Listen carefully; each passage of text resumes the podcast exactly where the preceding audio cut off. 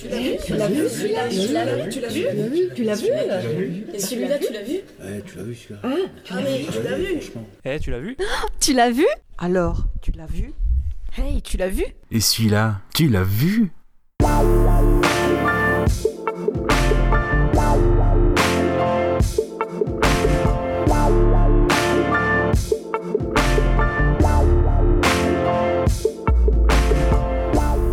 Bonjour à tous et bienvenue dans l'épisode final sur GG de Tu l'as vu. Et oui, on l'a connu euh, dans les années 70, 80, 90, 2000. Et maintenant, en effet, il faut clore euh, la décennie 2010. Alors, une décennie 2010 qui, pour GG, on va le voir, n'est pas euh, la plus évidente. En même temps, il va chercher ailleurs. Ça va avec, son, avec sa nature. Bah, bien sûr, je suis Gravelax. Je suis toujours accompagné dans cette magnifique aventure par euh, mes deux acolytes, à savoir Gooby, salut. Et Kaza, bonjour, bonjour. Bonjour à vous. C'est-à-dire que autant, et vous allez le reconnaître, je pense, autant pour les décennies précédentes, il n'y a eu aucun problème au niveau des choix. Justement, c'est de ce côté-là où on prend chacun deux films, si possible, éventuellement qu'on n'a pas encore vu hein, de, de GG, et puis euh, on dit ce qu'on en a pensé. Autant pour la décennie 2010, eh ben, on a quand même eu du mal. Mais il arrive toujours à nous surprendre. C'est ça qui est sympa avec, euh, avec GG, c'est qu'il arrive toujours à nous surprendre. Ah oui, ça c'est le moins qu'on puisse dire. Et, euh, que ça soit en mauvais ou en bon. euh, À mon avis, c'est la surprise. Et en effet, il y a eu beaucoup de surprises. C'est-à-dire qu'à un moment donné, je me suis cru dans, revenu dans l'épisode de Dessic. Dessic. D'ailleurs, peut-être euh, hasard hein, des, rencontres, c'est dans cette décennie qu'ils se croisent. hein. Leur chemin se croise dans Le Juge et le Rustre, le court-métrage de Jean-Pierre Mocky. Donc, euh, je sais pas, peut-être un élément des panettes. hein. Sur Dessic, moi, je crois qu'il y a une conjonction, quelque chose comme ça. Il y a quelque chose d'assez mystique à chercher. Bon, c'est l'avenir qui me donnera ra- raison ou non. C'est vrai que euh, en tirant sur la filmographie, euh, même IMDB, etc., bien sûr, forcément, sans être forcément le rôle principal, il y a toujours une petite participation dans un film italien, un film kazakh, d'ailleurs, un des films kazakhs qu'il a réalisé. Euh, je parlerai de ça de la, la voix d'Estelle. Bon, bref, ça, on laisse ça pour la, la fin, vraiment la, la surprise, euh, finir en, en feu d'artifice et puis euh, quitter euh, dignement Gérard. Mais il y a ça aussi, peut-être, qui explique les choses. Alors, moi, je me suis un peu coltiné, alors pas forcément dans la totalité, mais parfois une moitié, parfois la totalité, ces livres.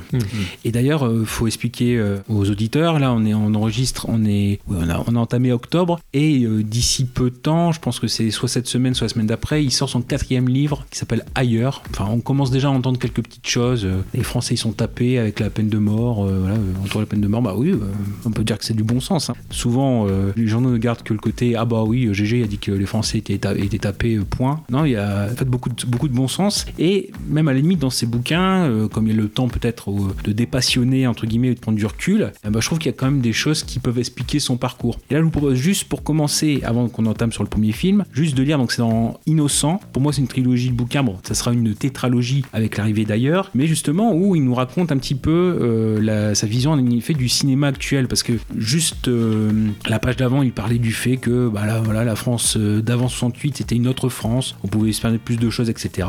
Bon, tout n'était pas parfait, mais il y avait un autre ton, une autre ambiance. Et là, en fait, il y a la partie d'innocent qui, contrairement à ça s'est fait comme ça et monstre, qui sont beaucoup plus découpés en petites chroniques. Là, GG dans Innocent, il fait beaucoup de voilà. Dire, je vous montre à, à mes acolytes euh, la belle euh, illustration, la belle couverture, que GG euh, imposant, torse nu, euh, où en fait il revient sur la cérémonie des Césars, où Pierre Ninet reçoit le, le César du meilleur acteur pour euh, son interprétation de Saint-Laurent. Et euh, Ninet remercie donc, ce que GG a relevé, remercie la bienveillance profonde des votants. Cette bienveillance tellement importante pour jouer, cette bienveillance nécessaire. Ensuite, j'aurais juste une, un remerciement à adresser à tous les votants qui ont cette année ouvert une porte aux jeunes réalisateurs, aux jeunes acteurs. Merci du fond du cœur. Ne pensez pas que c'est anodin, ça nous touche. En tout cas, je, vais parler pour moi, ça me touche. Je le lis comme une bienveillance profonde. Et cette bienveillance, je me rends compte qu'elle est tellement importante pour jouer le regard bienveillant des gens. Alors, merci pour cette bienveillance. Je crois que Aujourd'hui, moi, j'ai grandi, j'ai eu la chance de grandir avec cette bienveillance et elle m'a permis de rêver, d'avoir des rêves depuis que je suis petit et ce soir, d'être devant vous.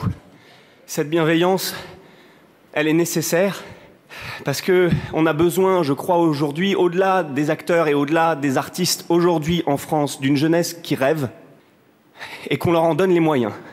Alors merci encore une fois. Merci de ce César. Merci de ce souvenir. Et merci aux bienveillants.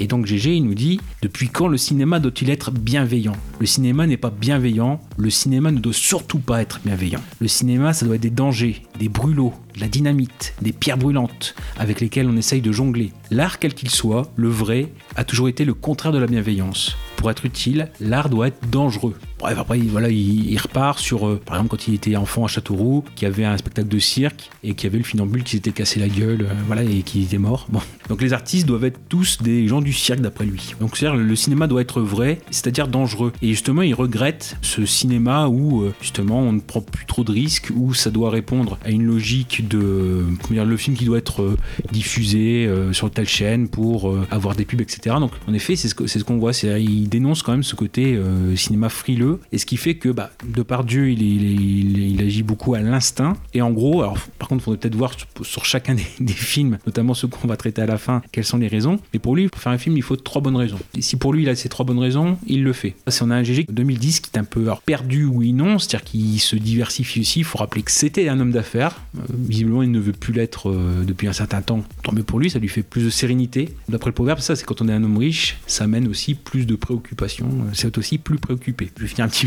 peu mon, mon monologue là-dessus, mais euh, ce qui fait que ça, ça a amené euh, GG, bah, même son, sa vie privée, hein, ne serait-ce que son départ en Belgique, son, sa nationalisation par euh, Poutine euh, en 2013 euh, pour la, sa citoyenneté russe. Ouais. Pardon, ouais, déjà, ça commence en 2010 avec les élections. Euh, il soutient à fond et ouvertement Sarkozy. On voit beaucoup ça, mais ça sera pour la campagne de 2012, En 2012, ouais. euh, contre sa némésis Et- François Hollande. Et déjà, je trouve que son image, c'est pas que son image a changé. On a un ouais, côté Gérard Depardieu assez, euh, comme tu disais, businessman, quoi. C'est Mm. euh, limite, on voit trop l'aspect euh, riche. Et puis après, ses, ses futures décisions vont confirmer les Français dans, dans, dans l'opinion, dans cette, dans cette image de lui. C'est pour ça que justement, il y a ces films qui, paradoxalement, se rattachent au terroir. Enfin, en tout cas, moi, je parle des, ah, des premiers films de 2010. Ils se rattachent au terroir. Donc, c'est sympa de, de, de voir cette différence entre la réalité et les différentes fictions dans lesquelles il tourne. à ça, puis il est complètement paradoxal. C'est-à-dire que d'un côté, il va répéter assez souvent qu'il n'aime pas les politiques. On pourra en évoquer pour un, un des films en particulier.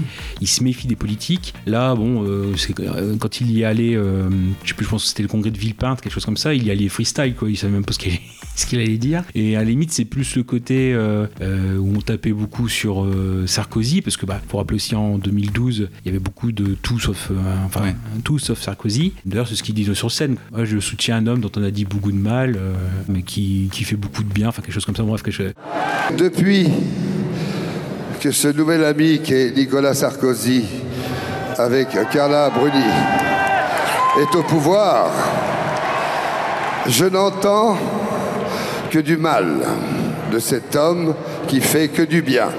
Oui, oui, donc ce qui fait que c'est assez paradoxal de, le- retrouver là. Je pense qu'aussi il y a beaucoup de choses personnelles, c'est-à-dire que faut rappeler aussi qu'au tournant des années 2010, bah, finalement, c'est, on en a parlé sans en parler vraiment, et puis c'est pas trop notre but non plus, mais faut rappeler aussi qu'au fin des années 2000, il, perd euh, Guillaume Depardieu. Quand on regarde un petit peu quand même, c'est, assez humain, hein. c'est pas un événement euh, classique, enfin non, c'est pas, c'est pas un événement facile, euh, n'importe quelle perte. Finalement, derrière le, le côté on continue, bah, il y a quand même, euh, c'est ce qu'il dit souvent sur bah, les morts, etc. Bah, en fait, ils sont jamais morts parce qu'ils sont toujours à côté de moi. Je, je vois un lieu, je repense à Carmé. Pour Guillaume, euh, c'est un peu plus différent parce que, bon, pareil, euh, c'est ce qu'il raconte. C'est la, mère de Guillaume, donc Elisabeth, qui l'a gardé dans une urne et puis euh, qui l'a mis sur la cheminée à côté de ses lunettes. En gros, c'est quand il passe, de par lui, il fait bah, bonjour Guillaume, mais c'est comme ça qu'il décrit dans, son bouquin. Mais je pense que c'est une plaie quand même qui. Enfin bon, voilà, on n'est pas là pour faire de la psychologie. On réfléchit à voix et on pense en tant qu'humain. Mais voilà, c'est pas, pas évident. Et euh, dans certains films, il y a que j'évoquerai, certains témoignages où bah, on dit ouais, bah, Depardieu il parlait quand même beaucoup de, de Guillaume au début des années 2010. Ce qui fait que c'est un personnage très paradoxal et un personnage aussi qui va chercher euh, forcément ailleurs, qui va chercher autre chose. Parce que ça aussi, c'est euh, il a quasiment tout joué. C'était un reportage sur euh, BFM TV où voilà, ils avaient fait une heure sur Depardieu et c'était euh, pour le cinéma, bon, pas, pas forcément le meilleur, mais c'était Jean-Pierre Castaldi qui qui s'exprimait, qui disait bah oui forcément au bout de 40 films, euh, voilà Depardieu il a tout joué, euh, qu'est-ce qu'il peut faire de plus? Et souvent, c'est ce qu'on voit, c'est on le convoque parce que c'est c'est Depardieu. On l'avait déjà dit dans d'autres épisodes. Juste pour dire ça, voilà, c'est il a tellement tout fait que euh, il faut qu'il trouve autre chose, euh, quitte à ce que ce soit des projets parfois modestes, quitte, et on va en parler euh, là, quitte à jouer gratos. Ah oui, Bah, le film qu'on va évoquer euh, sous peu, euh, le tien, Casa, c'est euh, il a joué gratos. d'accord. Ouais. Il y a beaucoup de films comme ça où il a joué, euh, soit avec un, un salaire très réduit ou euh, même gratos. Bah, dans, dans un des tiens aussi, euh, il a joué gratos. Oui, absolument. Ouais. C'est- Bah, d'ailleurs, euh, si, voilà, si on a envie de faire un petit court métrage, hein, euh, bah écoutez, on va, on va appeler GG, on sait jamais. Hein. Ah, surtout qu'il en fait, il en fait des courts métrages. Ouais, ouais, on va en parler aussi. Bah ouais, pourquoi pas. Hein Ben, on habite GG, comme ça, un petit court métrage. Mais pourquoi pas? Bah, Faut y aller à l'audace. bah toi qui es en études de cinéma, euh, ça serait cool. Hein Attends. Tu me fileras son numéro. C'est une, grande introduction. Enfin bon, on va essayer de couper quand même pour dire tout ça. En effet, qu'il se dit c'est beaucoup diversifié. Et là, finalement, peut-être qu'il il revient. Alors peut-être on fera une petite conclusion euh, aux abords des années 2020. Il revient entre guillemets à plus de simplicité, notamment en revenant un peu plus vers la France. Mais bon, euh, jusqu'au bout des années 2010, ça a été très chahuté et toujours des, comment dire, des, des rencontres, des continents. Il se en Argentine, etc. Bon, on y- on y reviendra. Toujours très très surprenant. C'est la décennie de la surprise. C'est on sort un petit peu des sentiers battus. C'est le côté comme ça très extraverti de, de GG, citoyen du monde. Oui, comme il dit euh, souvent, oui. Euh, bah, on va commencer tout de suite avec le premier film, donc euh, Mammouth. Oui. Parce que voilà, autant commencer avec du bon en 2010, si on prend vraiment 2010, l'année 2010. Le, le bon, il est à peu près là. Il y a Potiche, par exemple, dont on ne parlera pas. Mammouth, par exemple. On est dans du bon. donc on y va. Mammouth, oui, euh, sorti en 2010, qui est réalisé par le duo euh, Carverne et euh, Delépine. C'est le deuxième film que je visionne de, ce duo, dont j'ai entendu, enfin on entend beaucoup parler, et malheureusement j'ai été très déçu par le tout récent. J'ai commencé avec euh, Effacer l'historique, et euh, très déçu, et j'avais beaucoup entendu parler de, ce film Mammouth, parce qu'il a été euh, assez reconnu, comment dire, les critiques étaient unanimes. D'ailleurs on a eu aussi des nominations au César, et puis c'est un moment aussi où on revoyait GG dans un film, comme tu disais, c'est une surprise parce que c'est un film, on l'a jamais vu comme ça. En tout cas, on voit juste l'affiche et c'est juste GG sur une moto. On voit un GG qu'on n'a jamais vu. Et donc c'est pour ça que je me suis dit, bah allez, pourquoi pas, allez. Oui, Mammouth, c'est le quatrième long métrage de, de ce duo là, euh, Carverne et Delépine, après euh, Altra en 2003, Avida en 2005 et euh, Louise Michel en 2008. Le pitch, euh, ou le speech. C'est Serge Pilardos que joue GG. Et Serge a toujours travaillé, mais aujourd'hui, bim, c'est la retraite. Tout s'arrête pour lui. Il le sent et va se faire chier. Et c'est pas le puzzle de 2000 pièces qu'on lui a offert en guise de pot de départ qui va l'exciter. Et d'un autre côté, les finances, dans le mé- les finances dans le ménage ne sont pas GG. LOL. Il est vraiment important qu'il touche sa retraite pleinement pour son ménage. Et le problème, c'est que bah, il lui manque des points en fait. Il lui manque des trimestres et euh, de ce fait, euh, bah, il est poussé par sa femme qui est jouée par euh, euh. Yolande Moreau, pardon. Et donc du coup, il va, il va prendre sa belle moto, qui est une Mammouth, donc c'est un modèle de moto particulier. Et à partir de là, il va sillonner son, voilà, et, il va refaire le chemin de son passé, on va dire. Et va rechercher, ouais, ses fiches de paye manquantes en fait. Donc Mammouth, c'est un road trip, comme on l'a Donc à, à première vue, c'est, euh, ça paraît léger, mais euh, petit à petit, on se rend compte que euh, il y a beaucoup de profondeur dans ce film. D'ailleurs, apparemment, c'est tout le temps comme ça dans les films de Carverne et Delépine. On est souvent sur la route, oui. Au début, oui, on est sur la route, et puis au départ, ça commence comme une, une comédie légère, et ça finit dans, dans quelque chose de plus profond. Ça, ou l'inverse, ou le chemin inverse, c'est-à-dire que Ah. Louise Michel, par exemple, c'était l'inverse. D'accord. On partait plus sur le, le drame avec euh, la délocalisation, etc. Et on partait ensuite un peu plus vers la, la comédie. D'accord. Et donc là, on va en fait, on va être sur les routes du Poitou, euh, la Charente-Maritime. Donc c'est sympa. hein. Si vous connaissez pas euh, ce, ce- ce quartier, bah, ça, ça a l'air très beau. hein. Et en fait, sa quête va devenir vraiment une quête initiatique. Euh, Donc oui, c'est un road trip qui est à première vue léger, mais au finalement euh, qui est euh, assez euh, mélancolique, puisque euh, sur les routes du Poitou, il va euh, renouer avec, euh, bah, de manière mystique avec son amour de jeunesse, mais aussi avec ses relations euh, familiales. On va parler aussi du poids du travail sur la vie, comment il va avoir aussi une recherche sur la, de la liberté. Enfin, Qu'est-ce qu'un homme libre au final Mhm. Il va être aussi à la recherche d'un nouveau souffle. Et donc ce, ce film est vraiment touchant. Euh, déjà, est-ce que vous l'avez des- vous l'avez vu ou- Non, mais j'aimerais bien parce qu'en plus, tu as parlé de la présence de Yolande Moreau Qui est une actrice que j'aime énormément, donc ça me donne encore plus envie de le voir. Mais non, non, j'ai- je l'ai pas encore vu. Et moi, j'étais ouais, j'étais, euh, particulièrement surpris. Parce qu'au début, on a cette scène, euh, euh, notamment euh, au supermarché. En fait, on est beaucoup sur l'humour. Et c'est là où on voit vraiment GG en ogre. C'est vraiment l'ogre, la bête, qui a vraiment aucune retenue. Et là, on voit vraiment une critique, euh, une critique de la société. Notamment, oui, dans le supermarché où, par exemple, on voit une personne en train de, de faire une crise, hein, une crise cardiaque Oui, est au tombée. milieu, au milieu des rayons, euh, elle est à côté du bac des surgelés, elle est par terre. Donc Gégé il passe à côté, mais voilà. Ça fait un peu penser d'ailleurs ce, ce passage euh, à euh, The Big Lebowski des frères Cohen et on est un peu dans ce genre-là en fait, vraiment le- la, la personne qui traîne euh, sans but euh, dans le supermarché. euh. faut rappeler aussi que là dedans, il, euh, Gégé, il a une chevelure assez Ouais, spéciale, ouais. hein, c'est assez longue. D'ailleurs, parce que voilà, c'était une volonté aussi de Kervin et de Lépine voilà, d'avoir un Gégé un peu différent, parce qu'en gros, c'est ce qu'il disait. bah, les Français, hein, Gégé, il a tellement une coiffure classique et reconnaissable que tout le monde peut la dessiner entre guillemets. Donc, il fallait un peu quelque chose qui sortait du de l'ordinaire et même limite dans les critiques que j'ai pu voir aussi, souvent ce qui revient, c'est The Wrestler de d'Aronofsky, euh, où c'est Mickey Rourke euh, qui est catcher. On a aussi cette- ce parallèle là où on sort aussi GG de, de ce côté-là. Et pour eux, c'était euh, c'était GG ou, ou personne d'autre. Donc euh, ils sont allés le voir. et puis il y a le côté un petit peu urgence du, du long métrage. Il fallait que ça évite pas qu'on soit dans un confort avec plus d'argent, etc. Le film vient aussi de l'anecdote, tu l'as aussi. Ça vient en effet d'un rêve de, de Lépine. Oui, oui, j'en ai entendu parler, oui. J'ai pas point- creusé, mais. euh, à le point de départ, en fait, ça, c'est, ça vient de, de Lépine, en effet, qui arrivait euh, de, de par Dieu, les cheveux longs, sur, sur une moto, euh, la Munch Mammouth, et qui se dit, voilà, c'est quelque chose d'unique, et euh, paf, à peine, euh, à peine c'est parti, il appelle Carverne, et il faut qu'on creuse et, et qu'on puisse proposer ça à Gigi. Mais euh, le, le film est vraiment intéressant parce que euh, on a vraiment, euh, on sent que le film se joue de l'image de l'acteur justement. Parce qu'au début, au, dé- au départ, au début du film, on a vraiment un GG fatigué par la vie. Donc, comme je disais tout à l'heure, on a vraiment son aspect bestial et négligé qui ressort et qui est renforcé, oui, par ses cheveux longs et sa tenue. Euh, donc, ses t-shirts, on est à la limite du Marcel, quoi, vraiment piteux. Et en fait, petit à petit, on a une sorte de, de transformation chez le personnage et l'être bestial va devenir sensible, touchant, poétique. Et en fait, c'est un peu comme l'image de l'acteur euh, lui-même. On a souvent l'image de ce togre, et sans forcément penser à un être sensible, euh, avec, euh, avec beaucoup de, de sensibilité. Enfin, oui, bah oui, un être sensible avec beaucoup de sensibilité. bah oui, tu m'étonnes.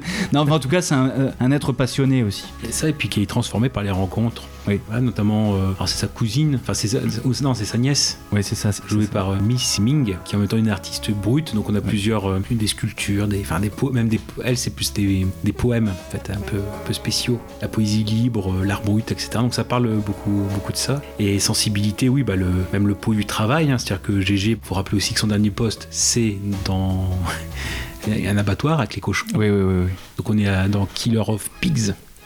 voilà. À. Surtout cette euh, scène dans le supermarché avec euh, Carverne qui fait le rôle du boucher du supermarché qui est payé au SMIC et euh, où GG il parle vraiment du Je pensais. la, la race du cochon. Oui, oui, non, mais je pensais l'avoir noté, le, la, la réplique. La fameuse, la fameuse réplique, en gros, ouais, je sais pas ce qui me retient de te, casser la gueule. Ouais ça ça commence ça commence tout, tout, plein- tout bêtement savoir est-ce que ah celui-là il est il est beau comme jambon c'est quoi et c'est et puis il dit une référence de jambon oh je sais pas et puis euh, c'est en gros ça finit en, ça finit en insulte Ah, ça, c'est du tout bon, ça. Hein ah oui, je suis un peu de la partie, c'est mon métier. ça. Ouais. Ça a une belle couleur de la peau, là. le- Du rose au pourpre. Bonne texture, un peu fibreuse. Marina d'Allo. Ça doit être fumé au, au bois d'Applewood, ça. Ou à la Écorie, je me trompe, non? Je sais pas, j'ai pas fait un master en jambon. moi, c'est, euh, Vous avez du temps libre en ce moment, vous, hein? Ah, pas du tout, j'ai plein de choses à faire, non Non, mais je pensais que vous aviez l'amour du travail bien fait, quoi. Au SMIC, l'amour du travail bien fait, vous savez où on se le met. Hein. Bon, bah, soyez poli, monsieur. Je suis poli, je t'emmerde. Connard, quand on a la chance de travailler le jambon, on s'intéresse au moins à ce qu'on fait. Je casserais bien ta petite gueule de je m'en foutisse, si elle n'est pas ma femme. Ta femme Oui. Pourquoi t'as une femme, toi? Quoi? La gueule que t'as, t'as une femme. Elle est où ta femme? C'est qui ta femme? Connard, bah, t'as qu'à venir faire un tour, tu vas voir. Connard. T'as rangé ta gueule, toi, avec ta casquette. Connard. Quoi? Connard. C'est toi qui es un gros connard. Quoi? Connard. Oui, t'as facile à dire Ah, derrière pas de quoi chance, hein. Non, Connard, allez, Pauvre- dégage. Pauvre mec, va. Connard. Pauvre mec, quoi, quoi, des cheveux et ta casquette, Ouais, ouais. Elle est là, ta femme. Fous-moi. Connard.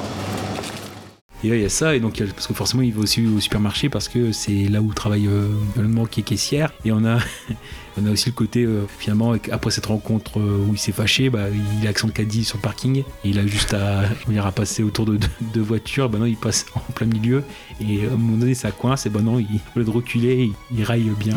Il force il va péter les rétros voitures. ouais. Enfin, ça, c'est vraiment là où on retrouve vraiment l'humour euh, Mm. à la euh, Groland. Oui, voilà. C'est pour ça que je me suis dit, bah voilà, au début, le film, ça va, euh, on va rester sur ce ton-là. Mais sauf que je me, je- voilà, je me suis demandé que ça allait être, euh, ça allait s'essouffler, quoi, au bout d'un moment. Et non, justement, euh, je trouve qu'il y a beaucoup moins d'humour au fur et à mesure du film. Et on a quelque chose vraiment de, de, de- ouais, de- de touchant. Et donc, oui, sur la route, il va aussi rencontrer, en plus de Miss Ming, il va rencontrer bah, un casting bien sympathique, hein, parce qu'on a donc Isabella Gianni, on a euh, Anna Mouglalis, Boulay Lanners et euh, Bono Poulvord. Quand même. Ah ouais, Euh, ça, c'est- c'est pas du casting de merde en effet. Non, non, non, non, ouais, c'est pour ça, à chaque fois, t'es t'es étonné. Et puis, c'est pas forcément des caméos, c'est vraiment des. Oui, bah, Gianni, il y a tout ce côté, bien sûr, évocation. Dire aussi qu'elle, elle a été payée au minimum syndical. Et après, donc, elle, on voit, c'est une allégorie de. Oui, c'est, son premier amour, en fait. Et qui, bon, voilà, il lui est arrivé quelque chose. Et, entre guillemets, euh, c'est une sorte de. en plus, ça va bien avec Adjani, quoi. Un côté euh, évaporé, euh, côté fantôme, un petit peu. Et euh, savoir comment elle est en même temps présente dans sa vie, dans ses remords, etc. Et savoir est-ce qu'elle le libère ou pas de, de ce poids. Il y a ça. Même pour des petites choses, hein, euh, bah, il y a dans, dans un de ses premiers euh, retours, c'est euh, il va au cimetière parce qu'il était, Ouais. et il rencontre Dick Hanegarm. Donc vous le connaissez peut-être pas, c'est un chanteur. Notamment c'était Père Ubu. Il avait un tout petit zizi, un gros cul, le Père Ubu. Non, ça, Ah non, non, non. non, mais surtout, surtout Bruxelles. C'était la chanson Bruxelles, c'est c'est magnifique. Et euh... Quoi C'est toi qui as fait le petit bruit là? Ah non, Ah, c'était la chaise non, en bougeant. Un petit Mm. bruit euh, guttural. là. Ah, C'est bah, toi euh, Je me suis pas rendu compte peut-être, je sais pas. Non, mais c'est sympa, c'est sympa. Et celui que j'aime beaucoup, ah oui, mais enfin bon, en même temps, ça va revenir sur la scène préférée, donc je laisse de côté. Il y a aussi Bruno Locher au Campanile. Euh, Mais bon, je- j'y reviendrai après. Parce que si on fait les scènes préférées, c'est ma scène préférée. Donc. Et ouais, et Poulvord en, en concurrent pour la recherche de, de métaux, métaux, sur ouais. sur la plage. ouais. la plaque des détecteurs. Ouais, c'est magnifique.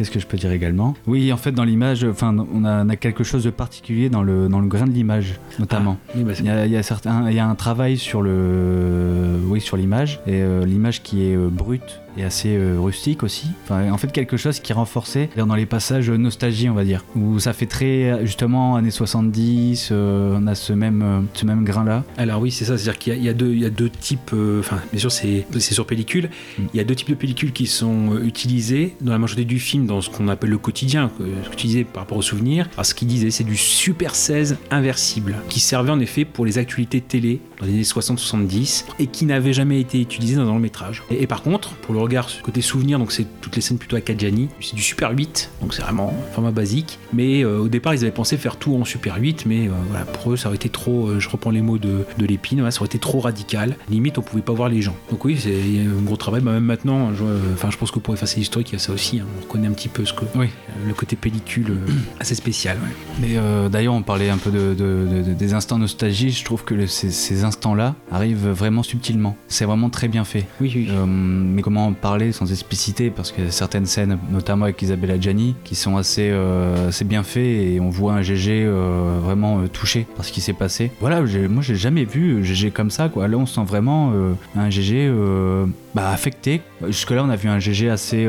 il assumait tout ce qu'il faisait. Enfin, c'était vraiment quelqu'un de- d'engagé, qui fonçait. Enfin, on avait vraiment le, le- le GG comique. Et là, on a vraiment quelqu'un qui est un peu renfermé sur lui-même. On n'a jamais vu un GG comme ça, hésitant. euh, faillible euh, aussi. Ouais, vraiment, euh, c'est vrai, c'est quelqu'un de fragile là dans ce film. Mm. Et on n'a jamais vu euh, un GG avec autant de fragilité. Euh, D'ailleurs, je vais lire juste le passage rapidement. C'est euh, donc c'était le premier, donc c'est euh, ça s'est fait comme ça. Et il y a un passage qu'ils disent donc justement sur sur Mammouth. Rappelez juste avant que qui c'est Kervern et de l'épine qui le rapporte en disant que GG il retrouvait l'esprit des valseuses au niveau liberté. Donc il, il- en fait pour Mammouth, il dit mais quand je tourne Mammouth, 35 ans plus tard, euh, 35 ans après euh, 1900 de Bertolucci, je ne prends pas un rond.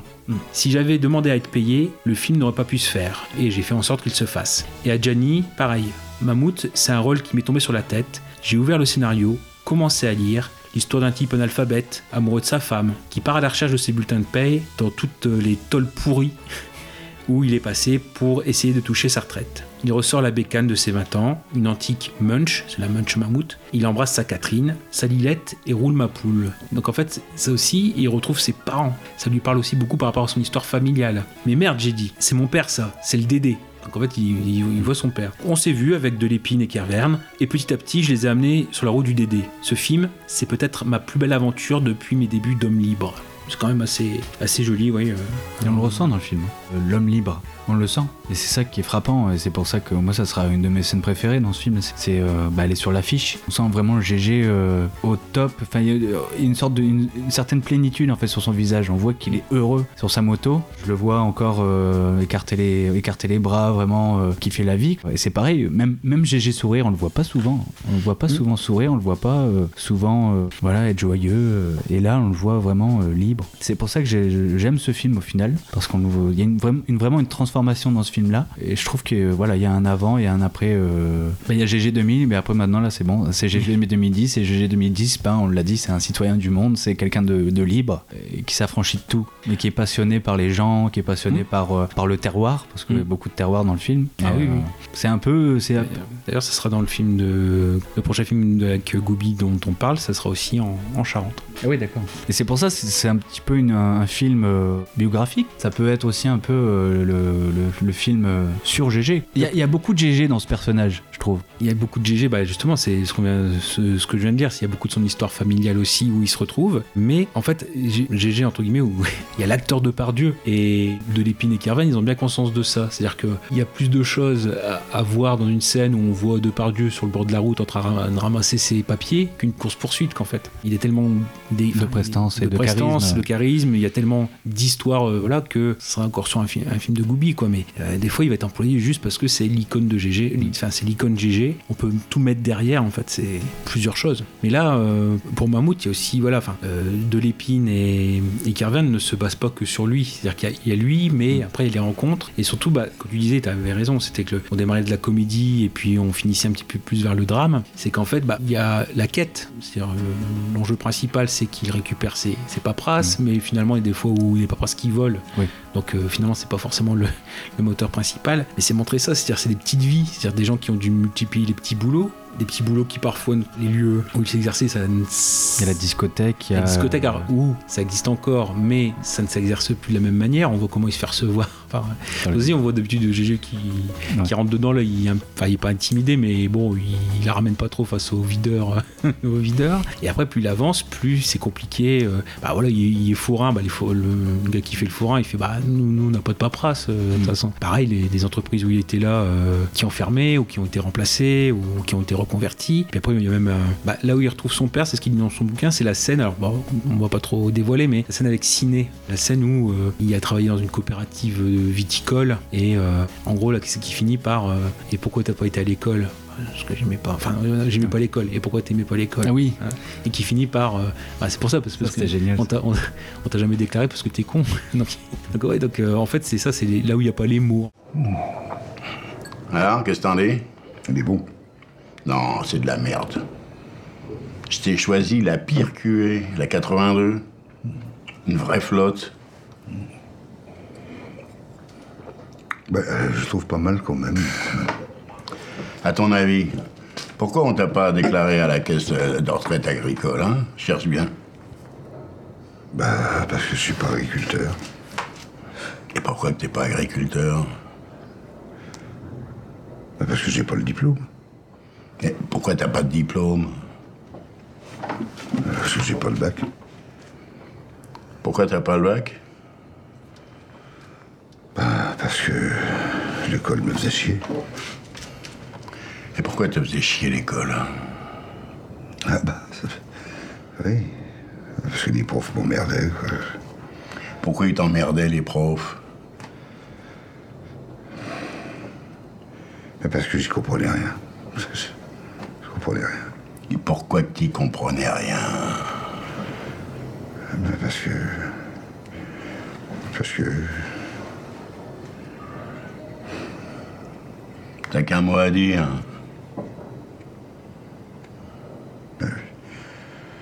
Ben, je sais pas, moi, je sais pas. Je vais t'aider. Parce que t'es con.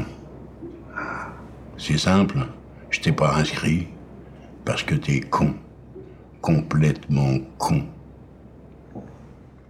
En fait, c'est- pour ça qu'on avance dans le drame, parce que c'est des petites vies qui se font comme ça, qui sont souvent précaires. C'est plus ça aussi les- la, la voix euh, qu'on peut entendre. Et puis, euh, bon, après, bon, forcément, il y a des, des choses euh, qui sont un peu plus euh, rigolotes, ou je pense que tu y retrouves son cousin. Oui. Oui, oui, bah ça c'est. Bon, on peut le raconter, non? Ah, elle pour Gobi, Oui, bah c'est une scène de, de, de branlette. euh, photo. On retrouve 1900. Je ouais. la connais, je la connais. ah, puis jamais, c'est le. C'était pas fameux. Oh, mais bon, c'était il y a 45 ans. Ouais, voilà. Non, puis le, ben, le côté aussi. de- bah, forcément, il y a peut-être un petit prolongement qui effacer l'historique, mais tout ce qui est déshumanisation. On pense à Yonel Moreau quand elle passe son coup de fil et qu'elle se retrouve face à une plateforme euh, Oui. téléphonique. euh, C'était aussi. Où elle doit appeler les prud'hommes. Euh, épeler pilardose. Étoile. Étoile. Étoile.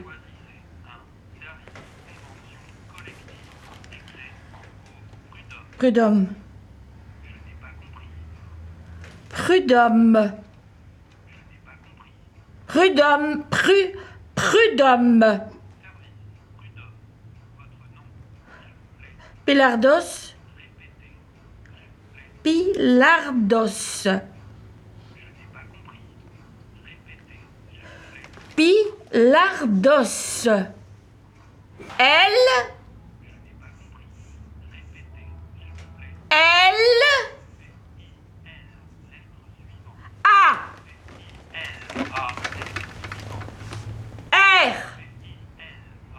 Non. A. R. R. R. D. Os. En bref, ouais, il y a beaucoup de choses comme ça. Ouais. Ouais, puis il y a quand même l'énervement, les choses comme ça. Et donc, par exemple, il y a une évocation de Louise Michel. C'est pareil, c'est à un moment donné où euh, le portable a été volé et où euh, Yolande Moreau part euh, dans un truc genre Thelma et Louise avec une qui jouait dans, dans Dick et. Et en fait, elles réfléchissent pas, quoi. C'est, elles partent en furie. on, va la, on va la fracasser, on va la fracasser. On va la Et tuer, on va la tuer. on va la tuer. Puis bah, finalement, oui, mais bah, elle est où? Donc ils sont en train de rouler puis ils savent pas où il est. bon, bah allez, moi je vais seulement appeler euh, appeler je sais pas Fouille pour, euh, pour, pour qu'il dés- désactive la ligne. Finalement on est parti sur un gros truc. Tu te rends compte ce qu'elle m'a dit, la fille, là, quand je l'ai eue? Bah oui, je sais, je sais. Traiter Serge d'abruti, il n'y a que moi qui ai le droit de le faire. Oh, puis Serge, c'est loin d'être un con, hein. Bah évidemment. Ah, elle va passer un sale quart d'heure, la petite salope.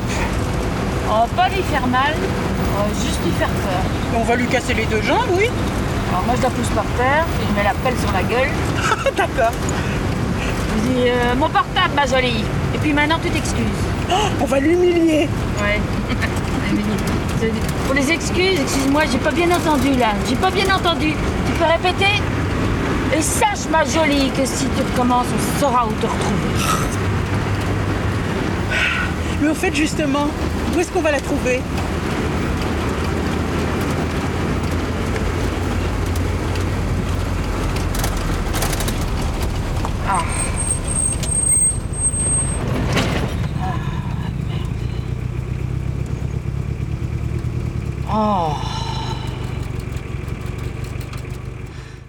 C'est quelque chose, encore une fois, quelque chose de, très beau. il se met complètement dedans et GG, il en fait partie. C'est lui le moteur du film. Mais euh, contrairement à d'autres, peut-être, euh, je parlais du mien peut-être après, il bouffe pas le film. C'est-à-dire que, voilà, il, certes, il est là, il, fait le taf, il fait très bien le taf. On sent que ça, il est impliqué, mais pour autant, il laisse vivre les, autres, même les réalisateurs. C'est-à-dire que les réalisateurs arrivent à mettre quand même leur, euh, grain de sel, leur marotte, entre guillemets. Non, c'est un film, important et encore une fois, un film qui a une âme, donc c'est important d'en parler. ouais. T'aurais voulu dire autre Euh, non, non, non, non, bah, c'est un film sympa. Bon, bah, après, c'est sûr que c'est pas. euh, ça peut être un film oubliable. C'est sûr que c'est pas, euh, c'est pas un film nécessaire euh, dans la carrière de GG. Mais voilà, non, c'est un film, c'est un film sympa. Ça annonce bien la mentalité du GG 2010, quoi, libre. Oui, ça par rapport à ça, oui. Libre, voilà, qui va vers des projets de cœur, des projets à l'instinct aussi. C'est beaucoup, beaucoup ça, des rencontres, Pour lui, c'est important.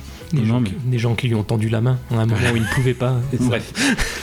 non, mais après, il y a des choses assez sinistres. Je veux dire, même les choses, on rigole, mais on rigole jeune. Je pense à son départ, euh, son pot de départ à la retraite, où euh, et finalement, à la fin, il travaillait 10 ans dans les abattoirs. Et euh, finalement, ses collègues ne le connaissent pas, lui offrent un. Un puzzle de 2000 pièces. Ça. Ouais, je crois que c'est Yolan Moreau qui lui fait une remarque. euh, ah, bah, ils sont pas foutus de toi.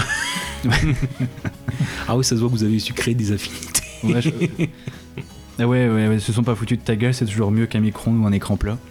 non, c'est- non, mais il y a des. Là, ça sera. euh, je pense que ça sera ma scène euh, préférée du film. Donc, je disais qu'il y avait une- aussi une critique de la société. Et à quoi bon travailler si euh, on n'est pas heureux au final, tu vois, dans, dans sa vie? Il y a une scène qui représente bien ça. C'est dans la scène du restaurant. Ah, bah voilà. Bah oui, bah donc c'est celle où il y a Bruno Loche chez moi dans le campanile. Ah, ah oui, donc Voilà. c'était ta scène préférée avant. oh, c'est pas grave, j'en cherche une. Non, non, non, non, non, non. Sinon, ma scène préférée, c'est vraiment, c'est une image en fait. C'est celle de la, c'est l'affiche. C'est vraiment le, le GG euh, sur sa moto, euh, avec les, les bras écartés et euh, voilà, souriant, l'homme libre. Et ouais, alors toi, Goubi, ouais, c'est, quoi ta scène préférée? Euh, Goubi, bah non, il l'a pas vu, Goubi. non, il l'a pas vu, Goubi. Bon. Euh, et toi, Garbax, alors c'est quoi ta scène Ah oui, donc justement, c'est ça, je reprends, c'est la scène du, du repas donc au Campanile où en fait on voit l'idée, le, le plan, c'est on voit GG de dos qui est à la table du restaurant du Campanile, il est en face de lui trois bassons au Campanile, c'est souvent des VRP quoi, donc des représentants de commerce qui sont en train de manger. Et d'un coup, il y en a un qui est Bruno Locher qui reçoit un coup de fil de sa petite fille, enfin de sa femme et de sa petite fille. Et puis finalement, plus ça avance, puis oui, papa, il, papa, il va revenir. Oui, papa, papa, il t'aime. Papa, il travaille. Mais pa- papa il, va revenir. Puis finalement, tout- tous à côté, il, co- il commence à pleurer aussi. Et GG aussi, euh, de, de dos, mais voilà. Et donc c'est le, côté où on a. le- Parce qu'en plus, euh, c'est un travail sinistre qui fait Locher. Ils font des grillages ou des trucs comme ça.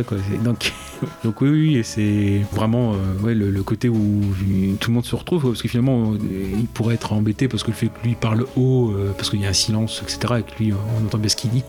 Et finalement, tout le monde, tout le monde chiale. Quoi. Mm. C'est, non, non, c'était, c'est une, bonne scène. Et donc, c'est le pot du travail. Quoi. C'est-à-dire que scène à côté, ils, ils sont tous là en train de partir parce que, enfin, ils sont tous là hors, hors de leur domicile pour gagner le, ce qu'il va faire nourrir leur famille, mais ils sont extrêmement, euh, extrêmement malheureux. Oui, mon petit bébé, c'est papa. Oui, mon petit loulou. Oui. Oui, oui, tu sais que je t'aime, ma chérie. Ah, mais moi aussi. Moi aussi, je vais être content. Oui, mon gros doudou. Oui, bien sûr qu'on va se revoir. Alors, ce soir, au menu, nous avons céleri rémoulade et brandade de morue. Ah ben ça me va très bien. Oui, et comme boisson Oui, prendrez, ben, je, je, On je, au je manège. vais prendre ces messieurs. Ah, c'est- c'est saumure champigny, ça. Ah oui, ça me paraît bien, ça, mon champignon. C'est un beau choix. Merci. Oui, mon bébé. Oui, ma chérie. Oui, oui, tu sais bien que je vais revenir. Il fait pas chaud, hein Mais je reviens toujours. Ah ben, pas au mois d'août, je veux dire, c'est pas... Papa, s'il dit qu'il sera là, il sera là. Je te jure que je serai là. Oui, ma chérie, oui, mon bébé. C'est pas tellement... Oui, mon bébé. Oui, mon bébé, je t'aime. Oui. Oh, oh, t'exagères. Mais tu sais bien que je suis obligé de travailler. Mais tu sais bien que je suis obligé. Ben, mon travail, ben oui, c'est de vendre des grillages. Oui, je suis obligé. Eh ben, comment tu ferais pour manger les fruits frites? Et les panés Oui, mon bébé. Alors, tu vois que tu comprends maintenant Je te promets, ma chérie. Oui, ma chérie. Oui. Je te jure, je serai là, mon bébé. Oui, je serai là. Je te jure que je serai là. Non, c'est un crouton. Oui, ma chérie. Je t'embrasse. Je t'embrasse, mon bébé.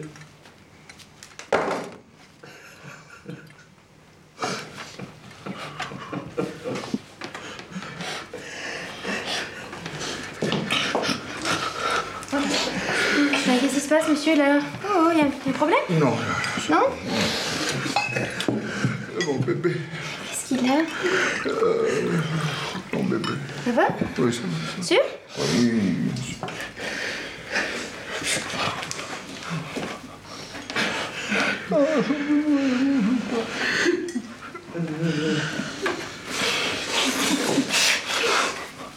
De toute façon, le film, c'est une sorte de d'Easy Rider en fait.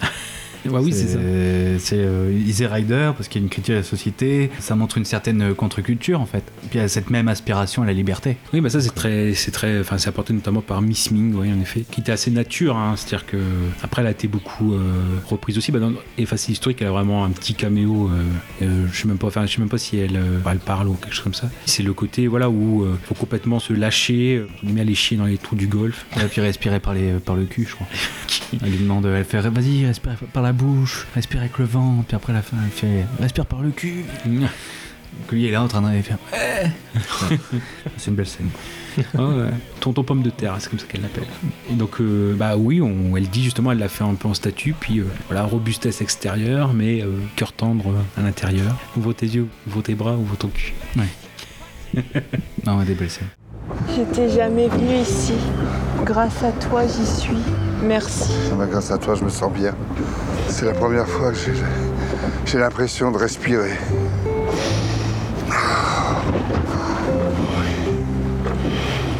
Ouvre tes yeux. Ouvre tes narines. Ouvre tes bras. Ouvre ton cul. Oh oui. Ouvre-toi. Ouvre-toi. Oh, c'est bon. Non mais c'est plein, plein de belles scènes, c'est assez enfin ça mélange de tout, de poésie, de- de- d'art, de, ouais, de GG, etc. Et surtout c'est aussi c'est un film quand même qui revient de l'épine, et a quand même eu un, un bon petit succès. hein. Donc je vois ça, 865 000 entrées.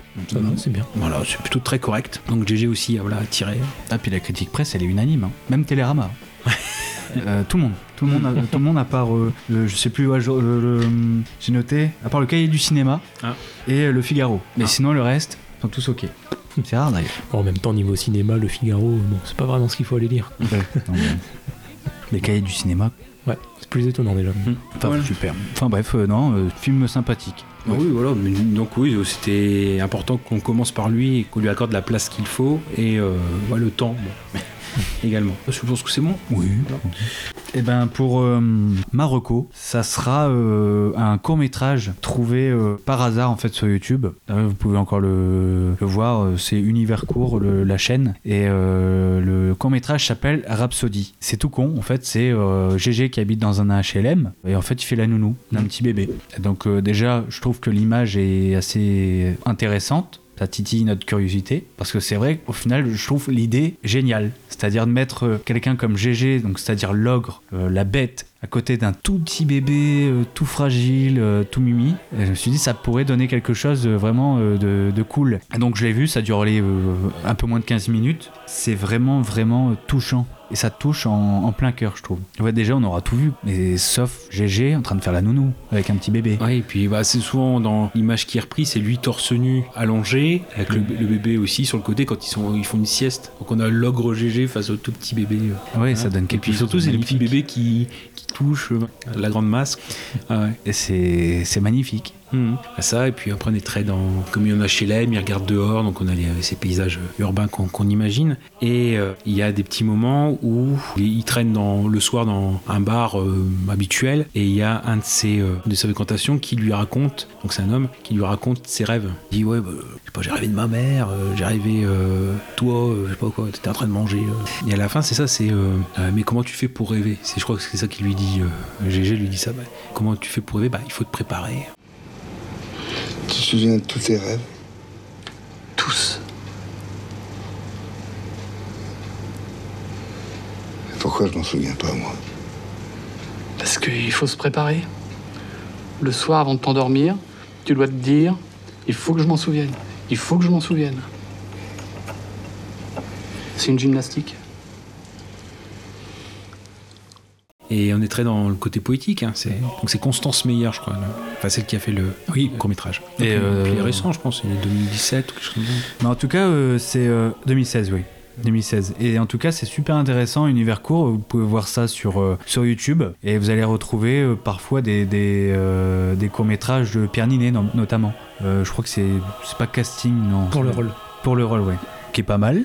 Il y a aussi euh, un autre court métrage avec Manu Payet qui est vraiment vraiment euh, vraiment cool. Enfin, c'est l'occasion de voir du cinéma gratuitement et de manière euh, efficace, c'est-à-dire que vous pouvez voir voilà, des petits trucs de 5 minutes, de 10 minutes, d'un quart d'heure, et euh, voilà. C'est aussi très dans l'univers de Depardieu. Il y a, il y a énormément de, de- de courts-métrages qu'il fait. Et en plus, il suit, c'est-à-dire que c'est souvent des, mêmes réalisateurs. Constance Meyer, il, il a dû en faire d'autres avec, euh, avec elle. Et puis, je sais plus, dans les, j'allais dire dans les derniers films dont on parlera, il y a aussi des courts-métrages. bref, il, il aime bien les univers aussi. Donc voilà. Très bien, très bien. Ouais, on va passer au, au mien. Alors toujours pareil, on essaye d'être de- à peu près euh, chronologique et euh, cohérent, mais aussi avoir un petit euh, voilà, euh, tour de parole. Je vais prendre en effet euh, donc Je n'ai rien oublié de 2011, donc de Bruno Chiche que vous avez vu. Oui. Ah, pas moi. D'accord. Donc Booby, oui. Casa, non. Alors euh, rapidement, oui, euh, dire de, de- de quoi ça parle en effet. Alors c'est rappeler euh, rapidement. Donc c'est depuis des années, Conrad Leng ou Lang, qui est joué par GG, vit au crochet de la famille Sen. S'appelle comme ça. D'abord camarade d'enfance de Thomas, qui va être joué par Nissa Restrup, puis gardien de leur maison de vacances. La famille l'utilise comme bon leur semble, et lui en est content. Mais lorsque son état de santé se dégrade, notamment sa mémoire, il se met à raconter à Simone, qui va être jouée par Alexandra Maria Lara, que euh, vous connaissez peut-être pour La Chute, puisqu'elle joue la secrétaire d'Hitler. C'est vrai. Napoléon, elle joue. euh, Napoléon. Elle joue la maîtresse de Napoléon. Absolument. Donc en effet, elle c'est la jeune épouse du, de l'héritier en fait, du, du fils Sen. Et bah, finalement, donc se- les deux se, se rapprochent, se côtoient. Elle s'aperçoit que euh, Conrad évoque des souvenirs d'enfance qui ne collent pas du tout avec l'histoire officielle de la famille. Et notamment la matriarche Elvira, qui devait être jouée à la base par Daniel Darieux, mais qui est jouée par euh, Françoise Fabian. Elle se sent en effet, Elvira, face à ça, face au secret, etc., elle se montre également étrangement menacée. Alors comme si ce vieux fou inoffensif portait en lui les moyens de la détruire et détruire la famille. C'est alors qu'entre Conrad et Simone va naître une étrange amitié, amenant la jeune femme à faire face pour lui à une Elvira bien plus dangereuse qu'il n'y paraît. Et là, vous allez me dire, je vous ai quasiment raconté tout le film, oui, non. Euh, C'est-à-dire que c'est- un film, je pense que euh, on va être d'accord peut-être avec Goubi. Bah, Non, je l'ai vu en fait. Tu l'as vu? Oui, oui, non, j'ai confondu avec un autre film de la liste et. Ah, donc, non, oui, si, j'ai bien vu. ouais. Ça t'a laissé un grand souvenir. Non, c'est- je- Si, justement, c'est ça le problème, c'est que j'ai bien aimé. Ouais. Ce qui est bien du coup, c'est qu'avec cette perte de mémoire, t'es assez raccord avec le personnage Voilà. de GG. Et oui, donc bref, petit film jouable, budget 5 millions d'euros, classique. Petit film français, c'est vrai que bah, on passe un moment assez pépère. hein. On va dire ça, c'est classique, voilà. mais par contre c'est impeccable. Enfin, du moins pour la partition de GG, Mhm. dont certains critiques diront peut-être aussi une partition solo. C'est-à-dire que ouais, là par contre, contrairement à Mammouth, là il emporte le film un petit peu. Alors, même si ouais, on voit avec euh, Alexandra Maria euh, Lara, ils forment un bon binôme. Avec Nick Strup, pareil, même si euh, voilà, euh, par contre c'est pas transcendant ce qu'il a joué. Ouais, c'est le, le bon petit euh, bourgeois qui a vécu, etc. Bref, c'est c'est un moment plaisant. C'est pas révolutionnaire. C'est ça. On va dire ça. Bon, il y a quelques petits moments à sauver, etc. Alors, rappelez aussi par rapport au film, Bruno Chiche était quand même un, un jeune réalisateur. Il avait deux films euh, derrière lui. C'était Elle, H-E-2-L avec euh, Sarah Forestier. Et aussi euh, Barney, juste avant. Barney et ses petites contrariétés avec Fabrice Lucchini. Je savais pas que c'était lui. Je l'ai vu le film, mais je savais pas que c'était le même, le même réalisateur. Voilà. Et Nathalie Baye, donc, bah, qu'on qu'on retrouve d'ailleurs. Ce film, en effet, il démarre d'un roman d'un écrivain suisse, Martin Sutter, qui s'appelle donc le roman s'appelle Small World. Ce que disait Bruno Chiche, finalement, avec ce roman, on peut faire plusieurs films. Ça a été même un travail de digestion assez compliqué parce qu'il a même commencé l'écriture avant de faire Elle, cinq ans auparavant. Et il dit voilà, j'ai fait plusieurs étapes, euh, plusieurs processus. J'ai lu le roman, j'ai fait un premier jet avec ce qu'il m'en restait. Finalement, il a fait plusieurs réécritures pour dire qu'on soit dans un mélange entre le roman et ce que lui apporte. Si bien que euh, parfois on va dire bah, il, a perdu un petit peu le mordant du roman ou des choses comme ça. Bon bref, il a fait un travail de digestion. Il fallait avoir les épaules assez solides. Bon, il commençait aussi un, petit peu dans cette partie-là, mais pour lui aussi c'est un film qui arrive au bon moment. Film de la quarantaine. Il avait la quarantaine à l'époque et il dit voilà. euh, et la quarantaine c'est un âge où l'on prend conscience de son passé et on essaie de recoller les morceaux euh, des pièces de son propre puzzle. À 40 ans, nos souvenirs d'enfance, la place de nos parents, nos erreurs, nos regrets, comme nos joies, reviennent sonner à la porte et on ne peut plus se mentir à soi-même. Donc lui, pour lui, voilà, on voit il y a quand même une application du. C'est pas un travail de commande, c'est un travail aussi qui tient au réalisateur, mais parfois avec certaines maladresses. Donc, comme je vous l'ai dit, il y a une longue phase euh, d'écriture, mais dedans, euh, pour lui, c'était GG qu'il fallait. euh, Est-ce que je peux faire taire les oiseaux?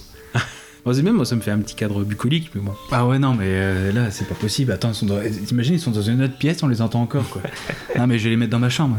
Entre le voisin, là, c'est bon. Vas-y, vas-y. Bah, non, non mais vas-y, hein, euh, grave l'accent hein, continue. Excuse-moi. C'est pas possible. En plus, ils sont, là, ils sont insupportables. Là.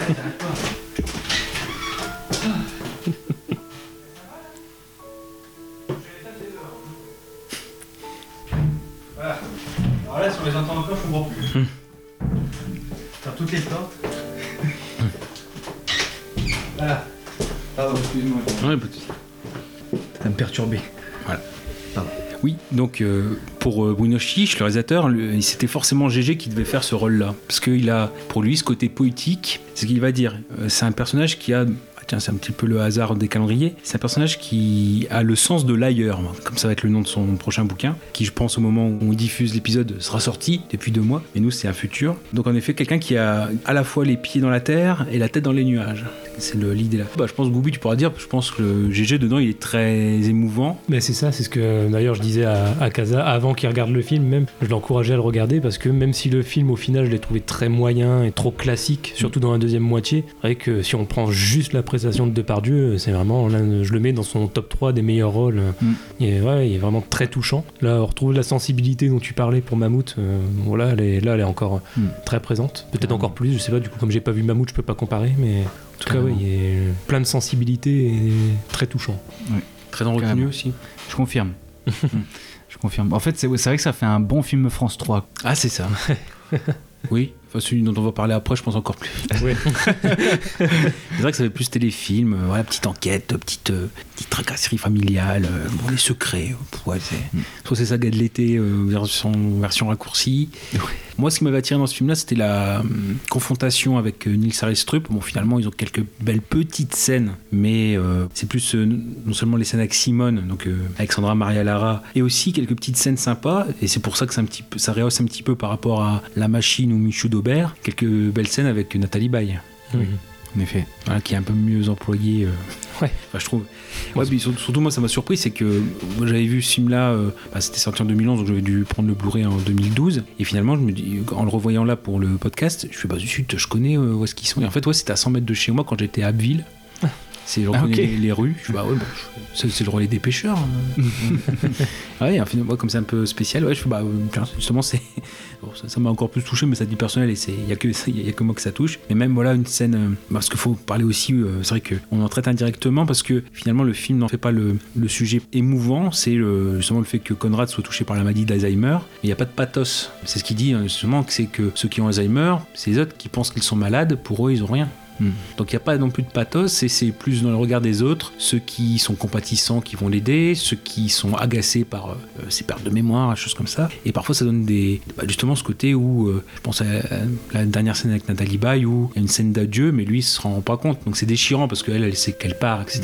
Lui, euh, bon, en gros, limite, ça peut être à demain et il la reverra plus jamais. Donc oui, il y a beaucoup de petites scènes comme ça. Le Alzheimer, donc ce côté-là, c'est plus comme élément de l'intrigue que euh, pour faire du le- l'émotion assez. euh, D'ailleurs, c'est même dans la dernière euh, image, euh, on le voit un peu lunaire, etc. Mais entre guillemets, c'est plus pour la pour l'intrigue. Notamment, cette phrase, c'est voilà, plus cet homme entre guillemets perd la mémoire, plus il retrouve la vérité de sa propre vie. C'est assez paradoxal. Bon, et bref, euh, ce que ce que je disais aussi, donc euh, bon, Strup, visiblement, ça s'est bien passé parce que voilà, chacun a un petit peu leur petit caractère. Bon, Nils Arestrup encore plus, il y a cette réputation-là. Mais visiblement, ils étaient contents de jouer ensemble, et pas de pas de souci là-dessus. Et ce que je disais euh, dans l'introduction, c'était euh, pendant le tournage que il était beaucoup aussi entre lui-même, euh, l'homme de Pardieu entre passé et présent, parce qu'il parlait aussi beaucoup, justement, c'est sur ce tournage-là où il parlait beaucoup de la mort de la mort de Guillaume. Voilà, beaucoup, encore une fois, beaucoup de petits moments. C'est pas un film transcendant, mais encore une fois, ça passe. Et encore une fois, il y a ce côté où bah, GG s'est mis au service du film. Il a été humble, il a été élégant, mais bon, encore une fois, il y a le côté où, euh, par rapport à son, son rôle, ce qui est souvent dit, un rôle de grand, grand enfant, quoi, bah, souvent il le fait. Bah, il le fait pas mal, on pourra parler dans un des, des films de la fin où on fera un petit peu le best-of de, de ses errances, on ça comme ça. Mais oui, un grand enfant, comme ça, un peu rêveur, bah, il, le, il le fait très bien. Mais ce qui fait que ça le décroche un petit peu, on, on a l'impression qu'il fait un. Ceux qui ont Alzheimer, généralement, ils sont dans un monde autre. C'est pas de l'autisme, mais ils sont sur un, autre, euh, un autre temps, une autre conception du temps. Là, c'est pareil, on a l'impression qu'il a un petit peu sa bulle dans, dans le film. Non, mais après, il y a des moments très, très émouvants. Je pense à quand il y a la chanson I Like One. Quand même assez, assez, assez beau. Des beaux petits moments, je trouve, dans ce film-là. Mais voilà, encore une fois, il faut pas être. euh, faut pas s'attendre à un film révolutionnaire. Mm. C'est sûr, mais il est pertinent dans, dans le sujet qu'il traite avec l'Alzheimer. Non, après, la, ouais, la, la partie sur ce point-là, c'est plutôt bien écrit. Par contre, euh, tout ce qui est euh, aspect euh, plus euh, thriller, entre guillemets, notamment le twist, bon, c'est ultra classique, quoi. Mm. C'est déjà vu. euh, bon, moi, je m'attendais quand même à autre chose, quoi. Si j'avais si j'avais su que ça allait être ça le twist, Mm. bon, je sais pas si j'aurais regardé. quoi. Il y a une partie intéressante et l'autre beaucoup moins. Tout ce qui est rapport humain. Ouais, voilà. Bon, surtout ouais, la partition assez lunatique, parce que c'est pareil, euh, il y a des moments où euh, forcément c'est les souvenirs plus anciens qui reviennent, mais aussi euh, on voit que pour quelqu'un qui forcément se diminue par la, la maladie, enfin du moins le- dans, dans ses rapports avec les autres, il y a toujours des traces de son génie ancien, le piano, le raffinement, de- il était capable de penser raffiner aussi, des- de la, la mémoire des textes, ou des choses comme ça. Et non, non, c'est très, très bien fait, très digne aussi, je trouve ça. Bon après Chiche, d'après ce qu'il dit, voilà, c'était plutôt comme ambiance ce qu'il voulait, c'était les, les films de James Ivory. Ouais. C'était un peu ouais, la, la bourgeoisie, le côté un peu Hmm. classé du, classieux du, cha- enfin, du château. Oui et non. Disons ça pour lui faire plaisir. Voilà, voilà. et sinon, oui, la, la BO, euh, c'est Klaus Badelt, qui est un émule euh, Bah, dans Zimmer. Ouais, ouais, le gars, il a quand même composé euh, la BO de Pirates des Caraïbes, quand même. Ouais, ouais, quand même. Mais Mais bon, ouais, c'était la partie où il était en France. Il avait fait les, les films de Fred Cavaillé aussi, euh, pour elle et à bout portant. Vois un petit peu mieux. Oui. Bon, moi, bref. pardon, Oui. moi c'est un acteur euh, qui m'a fait, euh, enfin en tout cas c'est pas un acteur mais une voix Hmm. qui m'a fait tilter dans ce film, c'est euh, l'homme à tout faire de la matriarche. Ah, Féodor Atkin. Scholler. Oui, Ouais. Féodor Atkin qui est en fait le, le doubleur de Hugo Weaving. Hugo Weaving c'est Vendetta. Ah, V pour ah Vendetta, oui, c'est Matrix, Mm. l'agent Smith, enfin c'est une grande voix, je sais plus ce qu'il a fait d'autre. Dr. euh, House. Dr. House, oui. Ouais. Enfin, il a fait plein de voix, donc du coup euh, je voyais enfin sa tête. J'ai pas tilté, j'ai pas, pas reconnu euh, sur le coup. Ah si, moi j'a- j'adore faire ça. C'est à chaque fois je fais. euh, D'ailleurs, je suis peut-être un petit peu parano maintenant. Dès, dès que j'entends une voix maintenant, j'ai toujours l'impression que c'est c'est un doubleur. Je fais oui, lui c'est la voix de. Mais en fait non. Mais euh, mais là oui. et- Et donc après, je sais pas si on prend vos scènes préférées. Ah, j'ai bien aimé la scène dans le. On va appeler ça le jardin, où, où GG est sur un banc et donc il y a la, la femme, euh, alors je sais plus comment.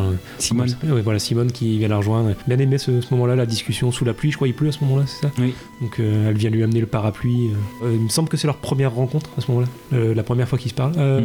Ah, ou la, pour la première ou deuxième, bon, en tout cas ça Mm. assez rapidement dans le film. Ouais, j'ai trouvé ça plutôt touchant ce moment-là. Qu'est-ce que vous faites là en pleine nuit? Vous allez attraper froid? Je suis Simone. Simone, la femme de Philippe. Vous ne vous souvenez pas? Simone. C'est joli, Simone. Je déteste. C'est comme Nina Simone. Vous connaissez? La Like Wine? Non. Oh. I lost myself on a cool night.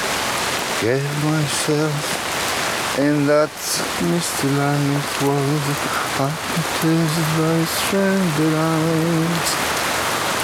J'en ai de la chance, Philippe, d'avoir épousé un si joli prénom. Vous emmène où En voyage de noces? Venise. C'est très beau, Venise. Ah, vous connaissez? Oui, on est allé là-bas avec Thomas quand on était petit. Même qui s'était blessé au genou en courant après les pigeons de la place Saint-Marc. C'est maman Anna qui l'a soigné parce que Elvira, elle a peur du sang. Elle a toujours été un peu chochotte, Elvira. Il faut rentrer chez vous maintenant. C'est vous qui devriez rentrer. Votre mari pourrait se poser des questions. Il n'est pas jaloux. Déjà, Bonne nuit. Bonne nuit. Et moi, c'est la scène avec euh, la dernière scène avec Nathalie Baye à l'hôpital. Ah oui, oui. Ah oui, oui. Qui est euh, bah, criante vérité parce que Mm. euh, bah, je- j'ai pas connu ça euh, directement, mais indirectement, je sais comment ça se passe Mhm. quand euh, on fait face à la, une maladie d'Alzheimer. Et là, c'était d'un côté, c'était très beau, et de l'autre, assez, assez triste. Mais voilà, comme tu disais, après, ils en font pas plus. Enfin, il n'y a, pas de pathos, il n'y a pas de violon derrière. Bah, c'était nickel. Et toi, alors? Éventuellement, c'est bah, notre scène dans le parc où il est émerveillé par la neige et il part un soir dans le, enfin, avec, une couverture toute simple. Et finalement, il s'endort et euh, c'est Simone qui le redécouvre au petit matin dans, le parc et les pieds nus, les pieds avec des engelures, et il va devoir se faire amputer de trois, trois orteils. Et puis, euh, ah, bah ah bah ça va, 7 euh, c'est mon chiffre porte-bonheur. Donc ça va. Ouais, le côté un peu tendresse, ouais, c'est. Le chirurgien dit vous amputer d'un orteil à gauche et de deux à droite. Il m'en reste 7. 7 est mon chiffre préféré. Vous savez ce qui s'est passé cette nuit? Vous êtes flic? Non, je suis neurologue seulement. Bah, après, oui, je cherche un petit peu, mais bon, oui, toutes les scènes aussi où finalement il y, a des choses dont ils se souviennent de la petite enfance, mais des détails que même eux ont oubliés. Euh, oui, je suis revenu par la porte des pirates. Euh. non, puis surtout le, le dernier plan, enfin, dernière réplique et dernier plan, on dit pas par rapport à quoi, mais voilà, on a ce côté euh, dans la lune.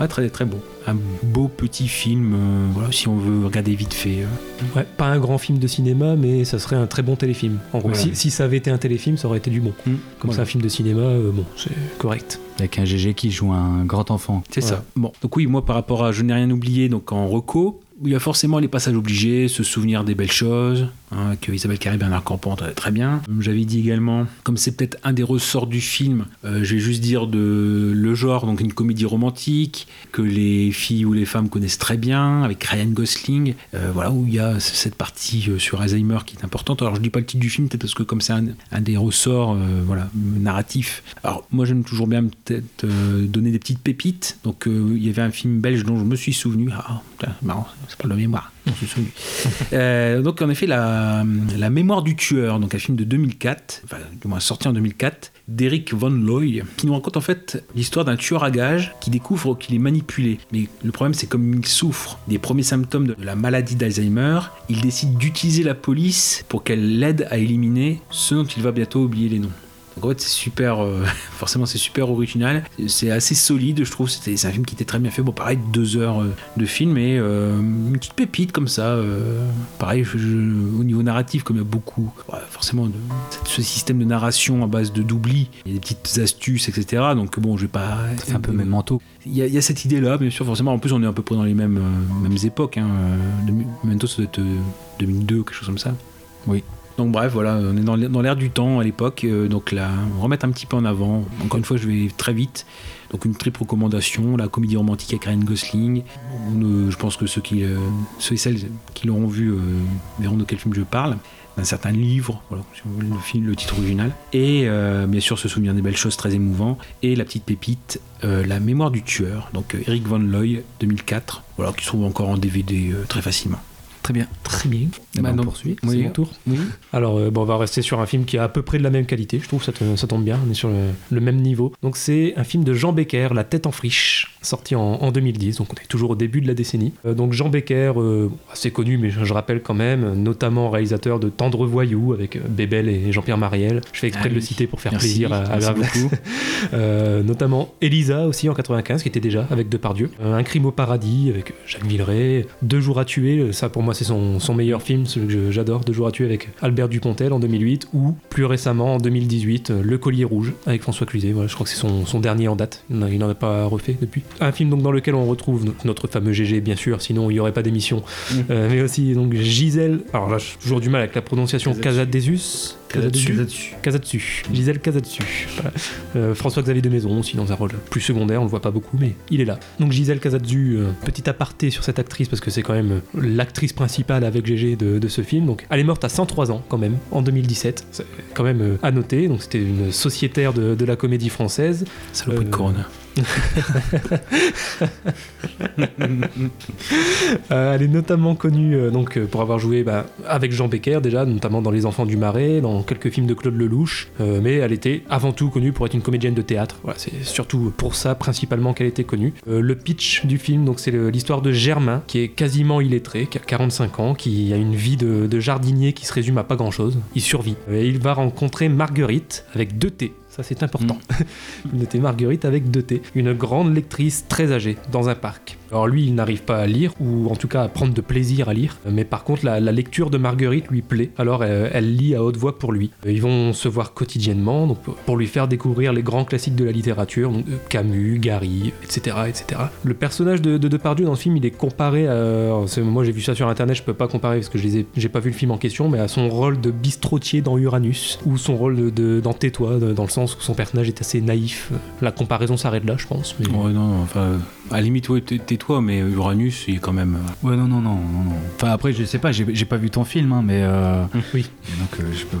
Toi, t'as- Euh, Toi, t'as un morceau, moi, j'ai l'autre. Ouais, voilà. Et- Euh, c'est une adaptation d'un roman qui a été écrit par Marie-Sabine Roger. Alors là, à l'inverse des deux films dont on vient de parler juste avant, on disait euh, aussi bien pour le film de Kazakh, celui de Gravelax, que les, les réalisateurs voulaient à tout prix GG. Là, c'est plutôt l'inverse. Pour le coup, c'est GG qui voulait ce rôle. Quand il a, il a eu vent de ce projet, c'est lui qui a appelé Jean Becker et qui a déclaré son amour pour cette histoire. Donc là, je vais, je vais citer GG lui-même. Il dit Ce Germain, ça aurait pu être moi. Comme lui, j'observais tout, je voyais tout ce qui se passait. C'est quelqu'un que je connais très bien. Il a beaucoup d'humour et d'amour en lui. Quand il a, il a vu ce personnage, il a vu ce scénario, il voulait à, à tout prix avoir le rôle. Donc bah, voilà, ça s'est fait. À noter notamment une composition de Laurent Voulzy pour le film.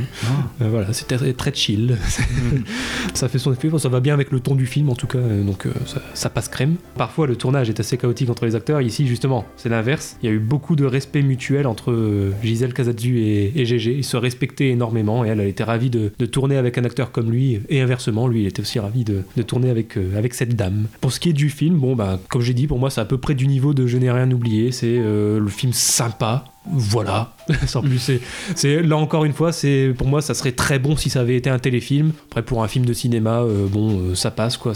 Malheureusement, ça, ça parvient pas à, éviter les clichés quoi. C'est assez fleur bleue. Pas trop non plus, mais voilà, c'est assez dommage quoi. Il y a, il y a certaines scènes qui semblent un peu surfaites et qui sonnent un peu faux. Euh, Notamment les flashbacks, je trouve. C'est un petit peu le reproche que j'avais fait pour Michou Daubert dans une émission précédente. Ah, Ça, j'allais te demander par rapport à Michou Daubert, parce qu'on est quand même dans la campagne. euh. Ouais, bon, pour, pour moi, c'est pas aussi larmoyant que Michou Daubert. On n'est pas, c'est pas aussi poussé, donc j'ai quand même plus apprécié la tête en friche. Mais bon, c'est vrai qu'on retrouve quand même un petit peu le- les défauts de Michou Daubert. On peut les retrouver là, ou les qualités. hein, du coup, c'est selon. Ceux qui ont aimé Michou Daubert, du coup, devraient trouver les mêmes qualités ici. C'est vrai que ça reste assez touchant quand même dans l'ensemble. Et c'est vraiment, moi, c'est la, la relation entre Germain et Marguerite que je trouve intéressant à suivre. Tout le film repose là-dessus, de toute façon. Enfin, en tout cas, la, majorité des, qualités du film, c'est ça. C'est la relation entre les deux qu'on va suivre. C'est, au final, c'est un peu comme une deuxième maman qui va lui offrir l'éducation et, l'instruction que sa véritable mère lui a pas offert. Et donc, c'est là-dessus que c'est assez touchant. Là, encore une fois, GG est bon. Ça, il faut le dire, il fait ce qu'il sait faire et ça fonctionne. Là, pour le coup, on le retrouve peut-être dans un rôle dans lequel on a un petit peu plus l'habitude de le voir, comparé euh, aux, aux deux films précédents. Bon, là, euh, on- plus habituel, on va dire, dans, dans sa carrière. Mais au moins, l'avantage, c'est que bah, il le fait bien, quoi. Justement, il l'a déjà fait, il a l'habitude et, et il sait jouer ce rôle-là. Donc, euh, au moins, c'est une valeur sûre. Kaza, toi, tu l'as pas vu, tu m'as dit? Non, j'ai pas vu, j'ai vu la bande-annonce, Mhm. qui, qui, qui dit l'essentiel. Hein. Ouais, bah, j'ai pas vu En tout la cas, tu saisis l'idée euh, en voyant la bande-annonce, et euh, oui, ça a l'air euh, ça a l'air un peu. Oui, ça a l'air sympa, ça a l'air touchant quand même. Bah ça l'est, ouais. Au, au niveau de la relation entre les deux, ça l'est. Après, sur le reste, bon, c'est vrai que j'ai trouvé ça peut-être un peu surfait. Bah, comme je disais, surtout les, ouais, les scènes de flashback. On revoit le- l'enfance, et puis euh, bah, le- les flashbacks, c'est là où on voit justement François-Xavier de Maison, notamment. Et euh, bon, même si lui joue bien, c'est vrai que là, on part vraiment sur le cliché, mais alors une puissance, euh, waouh! C'est- Vraiment, ils auraient pu éviter. Donc, toi, du coup, Gravelax, toi, tu l'as vu. Oui, oui, oui. Donc, oui. euh, toi, t'en penses quoi? Je même le DVD, il faudrait que je recherche. Mais bon, je l'ai revu sur Netflix. Mhm. À savoir, oui, moi, c'est- voilà, c'est le côté où, euh, bon, encore une fois, c'est le film, le film pépère. Je pense que c'est aussi le film où, alors, c'est ce qu'on reproche à Jean Becker. Des fois, il a quelques petites euh, poussées où euh, on voit qu'il veut faire quelque chose de différent. Bah, Je pense oui, forcément, était meurtrier ou euh, même oui, deux jours à tuer, etc. Elisa. Et là, franchement, c'est le, je veux juste raconter une histoire. Je vais pas révolutionner euh, les cadres. euh, je vais faire ça assez, assez, assez plan-plan. Ça sera plus à bonne ambiance. Voilà, on va se mettre à la cool. Ça a l'avantage, contrairement à Michou Daubert, d'être court. Daubert, on est à 2 Ouais. heures. euh, Là, on est 1h20. euh, Ouais, ouais, c'est, plié, il y a pas de problème. Il y a quand même quelques petites scènes euh, sympathiques. Les dialogues aussi, il faut rappeler que c'est Jean-Loup Dabadi qui nous a quitté cette année, qui est au dialogue. Bon, après, c'est pas forcément sa meilleure forme, mais euh, ça fait le job, on va dire ça comme ça. Mhm. Des seconds rôles qui sont assez sympathiques aussi. Il y a Morane. Ouais. euh, voilà, qui est en, en barmaid. Patrick Bouchité qui fait les, mots- les mots croisés. Une sorte de Roberto Benigni du pauvre aussi, je trouve, dans, dans- dans le bar. Euh, Stevenin, Jean-François Stevenin. On est un peu. Enfin, c'est pas que ça nous sort du film, mais on, on tique. Ouais, bah, comme tu l'as dit dans ton résumé, euh, Germain Chaz, euh, 45 ans. G, il y en a 63 à l'époque. Ouais. Et pareil, il est avec euh, Sophie Guillemin dans, le film, et ils ont. Enfin, si on prend euh, Sophie Guillemin et Depardieu, ils ont 30 ans d'écart. Bon, même, on va dire, euh, même si on lui met 45 ans, et ils, ont ouais, euh, 12-15 ans d'écart. bon. Donc, bref, qu'est-ce qu'il attire chez lui. Mais après, bon, on a aussi ce côté un peu prévisible où, forcément, c'est à sa rencontre, la rencontre de Gisèle Gazatsu, qui, enfin, de Marguerite, qui grandit, qui qu'il perturbe aussi son entourage, parce que finalement, c'est une fois qu'il est un peu cultivé ou qu'il ressort ces trucs, c'est ah bah, en gros, c'est on, te préférait con. Ouais, j'allais en parler dans ma scène préférée, justement. je le reparlerai. C'est- Oh là là, save the world Eh ben, dès que t'as fini de sauver le monde, tu remets tourner ici, ok? Merci. À toi. Bravo. Mes seigneurs. Mes seigneurs, l'autre. on, on fait pas la belle? Ah non, j'ai pas le temps. Non, mais t'as pas le temps de quoi? De parler avec tes amis, de jouer avec tes amis? Mais qu'est-ce qui se passe, Germain? Tu bois presque plus, tu dis des mots qu'on comprend rien du tout, tu t'en vas. Mais où ça s'arrête, ça? Non, mais c'est- c'est vrai que t'as changé. Et nous, on préférait avant. Il va finir par plus le baiser. hein. Ah, je plains la pauvre Annette. Annette, je ne la baisse plus, t'as raison. Maintenant, on fait l'amour. Si je connais 5-6 mots de plus, eh ben, faut pas m'en vouloir. Et si je vous plais pas comme ça, eh ben, moi, je vous emmerde. Et c'est pas une litote. Ah ouais, puis non, après des trucs, quoi, des petits trucs sympas, quoi. Le... Ah bah, vous avez une excellente mémoire auditive. Non, non, non, non, je retiens juste ce que j'entends. Mais après, oui, là, toute la relation avec, la, avec sa mère, euh, voilà, bon, je, je dis pas comment ça se termine, mais euh, il y a eu des petits moments euh, un peu suspendus. quand Marguerite lui offre un dictionnaire qui compulse, il y a une scène où il découvre, il, dans une sorte de, de sa petite caravane, et ouais, il découvre le dictionnaire avec le chat. Moi, j'aime bien. Moi, il y a des chats. D'ailleurs, c'est ce qui est- c'est certains critiques, c'est ça. C'est euh, euh, ce film, il est mignon comme un calendrier des postes avec les petits chatons. Où euh, voilà, c'est en gros on est aussi ému que euh, devant une vidéo de chat sur YouTube. C'est vrai en plus. Ils ont pas tort, les gens. Voilà, voilà. Encore une fois, des petits moments suspendus. Si on veut passer un petit moment mignon, pas prise de tête, ou bon, euh, dire, on peut partir pisser 5 minutes, bon, on voit à peu près où le film, ce a en plus. Et encore une fois, il a l'avantage de d'être modeste dans ses ambitions. C'est en gros ça, voilà, on va faire un film tranquille, euh, pépère, Mhm. un petit film mignon. euh, Ça, c'est ce que j'appelle typiquement le genre de film à voir une fois. tu le vois une fois, ça va, c'est pas mal, tu le regarderas pas une deuxième fois. Ouais, parce que bah, même, euh, je dirais, des, des moments un peu écrits, un peu poétiques, etc. Mais voilà, faut. Même le dernier monologue euh, en voix off qu'on entend, euh, voilà, c'est mignon, c'est. Mais bon, c'est un film, mignon, mais voilà, c'est pas transcendant. C'est aussi un film pour faire venir les seniors euh, dans les salles de Ah oui, cinéma. oui, voilà, c'est ça. Oui, bah, c'est ce que je vois, un cinéma, cinéma du troisième âge. Hmm. Ouais, ouais. Ce que tu disais déjà pour Michou d'Aubert dans l'émission précédente, mais là c'est ça, ça, ça se retrouve encore là. euh, Ouais. ah, c'est ça. La- Le petit truc sympa, alors j'ai pas vérifié, je dis peut-être une immense connerie, mais je suis quasiment sûr de moi. Il me semble avoir reconnu, il y a, il y a une scène en Belgique à un moment, et euh, l'acteur belge qui ouvre la porte, je suis quasiment sûr que c'est l'un des deux Belges qui joue dans J'ai toujours rêvé d'être un gangster. Justement, la partie où il y a les deux kidnappeurs belges, euh, j'adore ce passage, et je suis quasiment sûr de l'avoir reconnu. Alors c'est vraiment un caméo, hein, on le voit sur un plan, vraiment, mais je me suis dit, tiens, c'est un acteur que je connais absolument pas, mais là justement, le fait de le revoir, euh, ça m'a frappé dans l'heure. Je dis peut-être une immense connerie, hein, c'est peut-être pas lui, mais, mais je suis quasiment sûr de l'avoir reconnu. Bah, T'es un peu comme moi avec les doubleurs. Voilà, c'est ça. je fais ça Ah avec les têtes d'acteurs belges. Ah, mais dedans, il y a euh, Youssef, là, le serveur, qui est un petit peu l'amant de, de Moran, un coup il s'en va, un coup il revient. On le retrouve aussi dans un film belge qu'on traitera dans un prochain épisode. D'accord. Qui fait le, le pilote.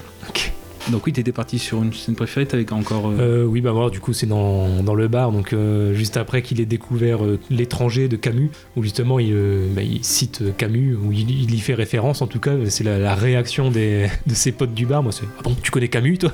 Mais depuis quand euh, Vraiment, ils sont tous choqués euh, d'un seul coup, comme ça, voilà, c'est, cette illettré totalement inculte commence à parler de Camus, euh, comme si c'était totalement improbable. Une secousse terrible ébranle le sud du pays. Les bâtiments s'écroulent, 32 personnes meurent sous les décombres. Les blessés se comptent par centaines. Putain, il y en a vraiment qui ont pas de peau. Hein. Quand c'est pas les bombes qui leur tombent sur la gueule, hein, c'est la terre qui se débite sous leurs pieds. Et même deux fois. En plus, il chope le choléra. Ou la peste, comme à Oran, dans le livre à Camus. T'as lu Camus, toi? Bon, pas tout, hein. La peste, la chute, l'étranger. Et depuis quand, toi, tu t'intéresses au bouquin là?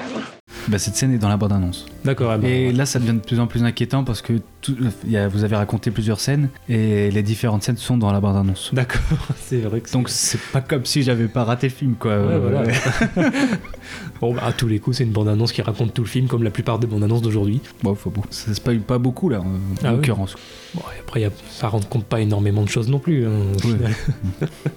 Après, si on veut pas trop raconter, éventuellement, ouais, dans un autre petit moment mignon, c'est le côté maladroit de Germain. C'est quand justement Youssef a quitté Moran, a quitté euh, Francine, ouais. Voilà, et qui en fait, on voit qu'il y a ce côté où ils, partent pour la consoler. En fait, en gros, lui, il fait pire que mieux. Ah oui, oui, de toute façon, c'est pas grave, t'es encore jeune, t'as quel âge? Ah, J'ai 50 ans. Ah ouais, quand même. Et en fait, c'est tous ceux qui sont autour, plus ils avancent dans ces trucs, euh, et plus ils s'enfoncent, et ouais, donc ils essayent de le retenir à chaque fois. Et même, même, quand, euh, même quand Youssef revient, euh, pareil, il en, il en fout une couche où euh, finalement, dans les- même avec les meilleures intentions, il n'arrive pas du tout à, à avoir l'effet escompté. Qu'est-ce qu'elle a, la Francine? Ben c'est Youssef, il est parti. Ah bon Où ça? Ah non, pas où? Avec, avec Stéphanie, l'infirmière. Ah, mais je savais pas, moi je croyais que. Ah bah oui, mais personne n'a rien vu, et voilà. On me regarde pas comme ça. hein. Oh la pauvre. Bon, euh, on s'attriste là, on joue. On trouve pas comme ça, ma poule. Allez, mais Youssef, il va revenir. Allez, ma Francine, t'as quel âge? 50 ans. Comment Combien J'ai 50 ans. Ah, quand même. Quoi, quand même? Bah non, je savais pas qu'il y avait une telle différence. De toute façon, le Youssef, il le sait bien que c'est dans les vieux pots qu'on fait la meilleure tambouille. Ah, je n'aurais que deux mots à dire. Bravo Ça, c'est normal, j'essaye d'aider, hein. Et puis le Youss, t'en fais pas, il y en a d'autres. Voilà, c'est comme la Simca du docteur Pédisson, tu vois. Mais si, tu le connais, viens ici, Pédisson. Elle était, elle était plus cotée à l'Argus, et ben il a trouvé acquéreur. Ouais. Et si Et dis donc, t'es inspiré, je sais pas si c'est la lecture. Bon, bah j'y vais, mon salut, j'ai des courses à faire. Oui, Et t'as des livres à lire. Prends ton temps surtout. Et viens pas trop vite. Oh, le BRL. Le BRL.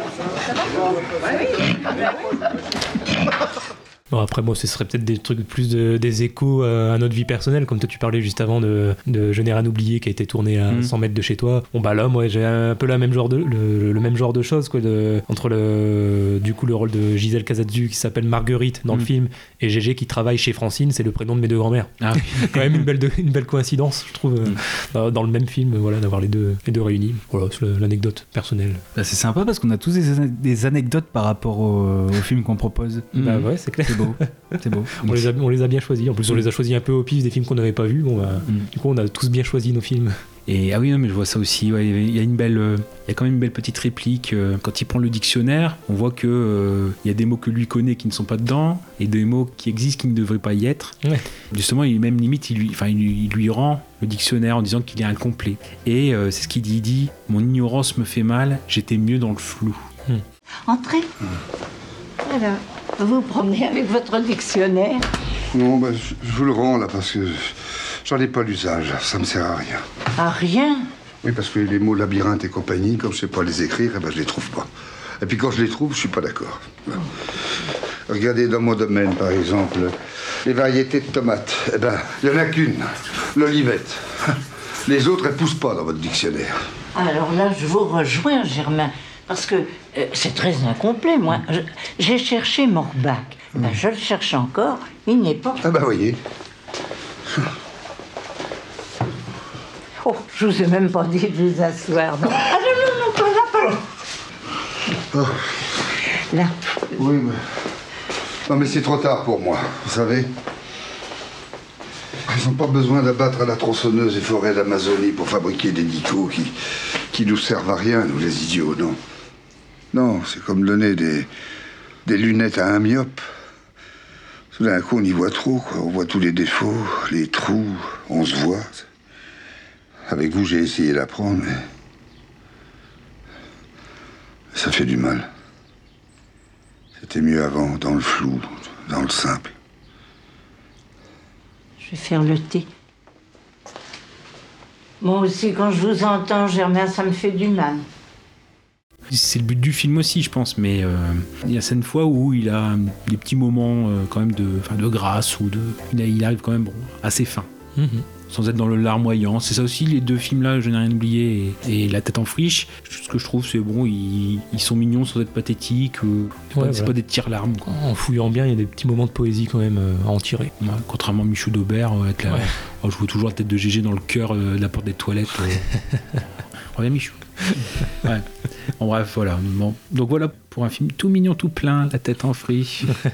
Euh, Alors Marocco pour la, tête en friche, moi j'aurais pu être dans la facilité et dire le cercle des poètes disparus par rapport à la littérature. Bon, non, je vais pas, je vais pas aller là-dedans, euh, mais je reste dans le domaine littéraire forcément. Thématique euh, en commun, ce sera Dans la maison de François Ozon, que je trouve extrêmement sous-coté dans le sens où c'est mon film de François Ozon préféré et que presque personne ne le cite. Donc avec Fabrice Lucchini, Ernst, alors je galère toujours avec son nom, Ernst Hummauer. Euh, ouais, ouais, ouais, c'est ce que je me dis à chaque fois aussi. ouais. Pour faire euh, rapide, donc c'est l'histoire d'un un prof le- joué par Fabrice Lucchini, un prof de français en lycée, je crois collège, non lycée. Euh, Et donc Ernst Samauer, c'est un, un de ses étudiants qui alors, un jour Fabrice Lucchini va demander un devoir à ses élèves, euh, donc un devoir de français, un travail de rédaction. Voilà, il va lire les copies et puis en lisant celle de, de cet élève-là, il va se rendre compte euh, qu'en fait, euh, donc en discutant avec lui, en lisant ces différentes copies, que euh, l'élève en en question va s'introduire euh, chez une famille de d'un de ses potes. En tout cas, il va entrer dans la maison. Euh, au fil des différentes copies, il va décrire ce qui se passe dans la maison et, ainsi de suite. Et donc Fabrice Lucchini va en venir à se demander, mais au final, euh, est-ce que est-ce qu'il raconte la vérité ou est-ce qu'il est vraiment en train d'écrire une fiction euh, comme il l'avait demandé Et donc voilà, donc j'en dis pas plus. Je m'arrête là pour le, postulat de départ. Mais donc voilà, il y a cet aspect. là, je, fais le rapprochement avec la tête en friche dans l'aspect littéraire. Donc dans la tête en friche, pour le coup, c'est plus la, lecture. Là, c'est l'inverse, c'est plutôt dans l'écriture qu'on va s'intéresser à la littérature. Mais euh, là, voilà, la thématique est bonne et l'intrigue est, géniale, quoi, parce que y a tout part d'un drame ou d'une comédie dramatique dans le genre, et puis on bascule de plus en plus vers le thriller, quoi. On va vraiment euh, au fil des copies, ben, un peu comme Fabrice Lucchini qui découvre les copies de son élève, ben, un peu comme lui, on va euh, s'introduire aussi dans la maison, d'où le titre du film d'ailleurs, dans la maison. Il y a vraiment quelque chose d'hyper intéressant et très pas perturbant, mais en tout cas intrigant derrière cette histoire. Donc je conseille très très fortement. Puis en plus, je trouve que c'est l'un des meilleurs rôles de Lucchini. euh, qui- bon, il, là aussi un peu comme euh, comme je disais avec Depardieu dans, dans La Tête en friche, il est vraiment, on a un Lucchini qui est vraiment dans ce qu'il sait faire, quoi. C'est vraiment le, c'était un rôle pour lui, quoi. En plus prof de français, bon, qui, de mieux que Lucchini pour jouer un prof de français. Mais euh, voilà, même s'il se foule pas dans le sens où il fait ce qu'il sait faire, euh, bon, au moins il le fait bien. Donc c'est dans la maison de François Ozon, c'est Marocco pour La Tête en friche. Pour la première partie de l'épisode sur GG dans les années 2010. On se retrouve la semaine prochaine pour traiter de deux autres films de cette décennie. Comme Goubi, Kaza et moi-même avons beaucoup parlé durant cet épisode, on en a beaucoup à dire et donc ça fera un mois de novembre pour Tu l'as vu, 100% GG. Et ça permet d'être avec vous durant ce reconfinement. Bonne semaine à vous, portez-vous bien.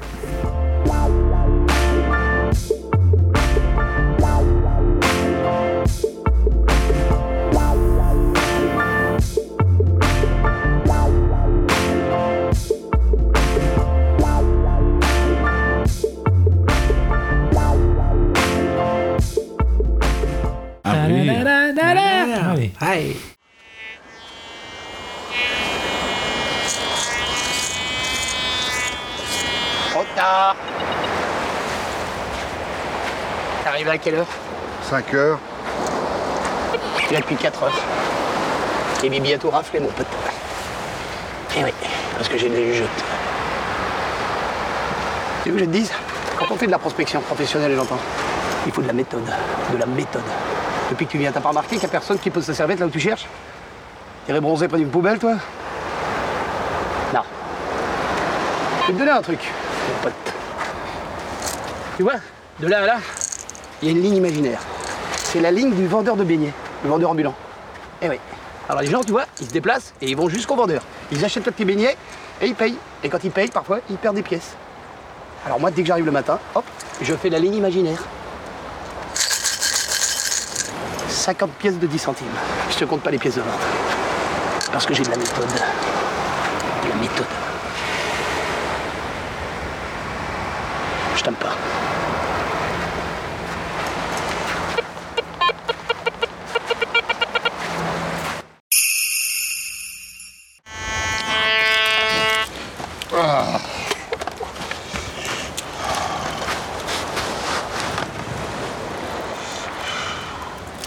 Comment t'as fait De la méthode, de la méthode. C'est le seul endroit où les gonzesses peuvent venir se bronzer à poil sans être vues. Alors, la Cécile, c'est comme je la voyais. Elle arrive, elle pose sa petite serviette, elle s'allonge. Un quart d'heure après, elle enlève sa gourmette pour pas laisser de traces. Elle papote, elle lit son magazine de gonzesse, et elle repart, et elle l'oublie. De la méthode. J'ai eu du bol, c'est tout. Hier, j'ai trouvé une montre. Une Jean-Pierre Cardin. Tocard. Ah oui. Allez. C'est une rencontre pas ordinaire, entre amour et tendresse. Elle n'avait pas d'autre adresse. Elle avait un nom de fleur. Elle vivait au milieu des mots, des adjectifs tirés par les tifs. Des verbes qui poussent comme des herbes. Il y en a qui passent en force. Elle est passée en douceur, de mon écorce à mon cœur. Dans les histoires d'amour, il n'y a pas toujours que de l'amour. Parfois, il n'y a même pas de je t'aime. Pourtant, on s'aime. C'est une rencontre pas ordinaire. Je l'ai trouvée par hasard sur un banc de mon square. Elle faisait pas trop d'écume, pas plus grosse qu'une colombe, avec ses petites plumes. Elle était au milieu des mots, des noms communs comme moi. Elle m'a donné un livre, puis deux, des pages qui m'ont éclaté devant les yeux. Meurs pas maintenant, t'as le temps, attends. C'est pas l'heure, ma petite fleur. Donne-moi encore un peu de toi. Donne-moi encore un peu de ta vie. Attends. Dans les histoires d'amour, il n'y a pas toujours que de l'amour. Parfois, il n'y a même pas de je t'aime. Pourtant, on s'aime.